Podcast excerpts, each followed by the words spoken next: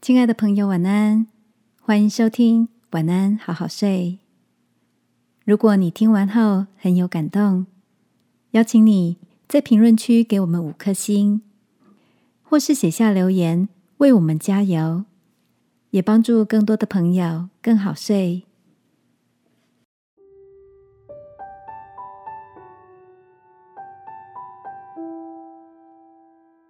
或许还无法原谅。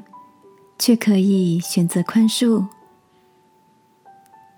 晚安，好好睡，让天父的爱与祝福陪你入睡。朋友，晚安。今天的你一切都好吗？上个星期跟瑞贝卡吃饭，她问我：“你会原谅当初伤害你的人吗？”我好奇。为什么他会突然这么问？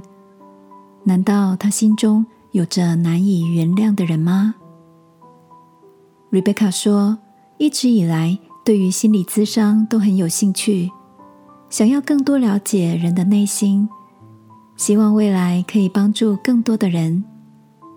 而在某一次的团体课程中，讲师问了在场是否有人愿意练习当做个案。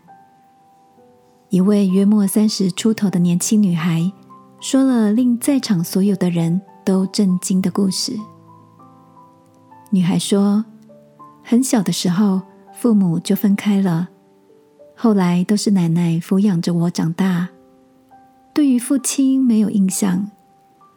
等到比较大之后看到他，是因为我母亲过世才又出现，而母亲是被邻居杀死的。”我亲眼看着母亲在我的面前断气。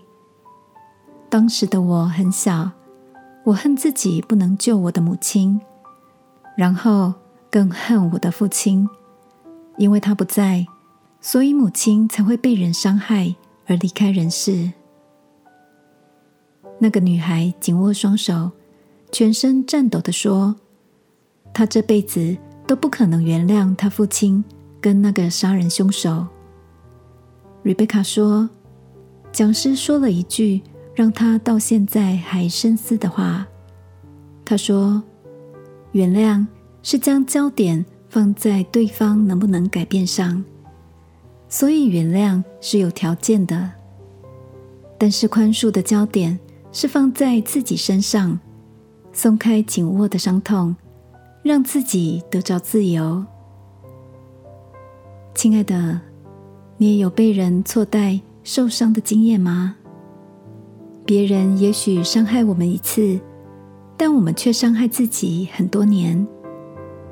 而我们能做的，或许就是停止挖深伤口，是吗？让我陪你一起祷告，亲爱的天父，你的话说，宽恕人的过失，便是自己的荣耀。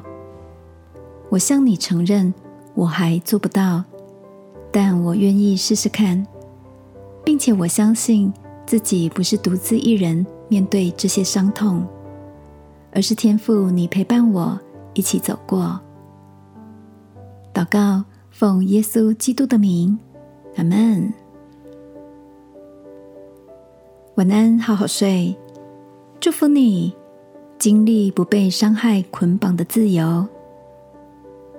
耶稣爱你，我也爱你。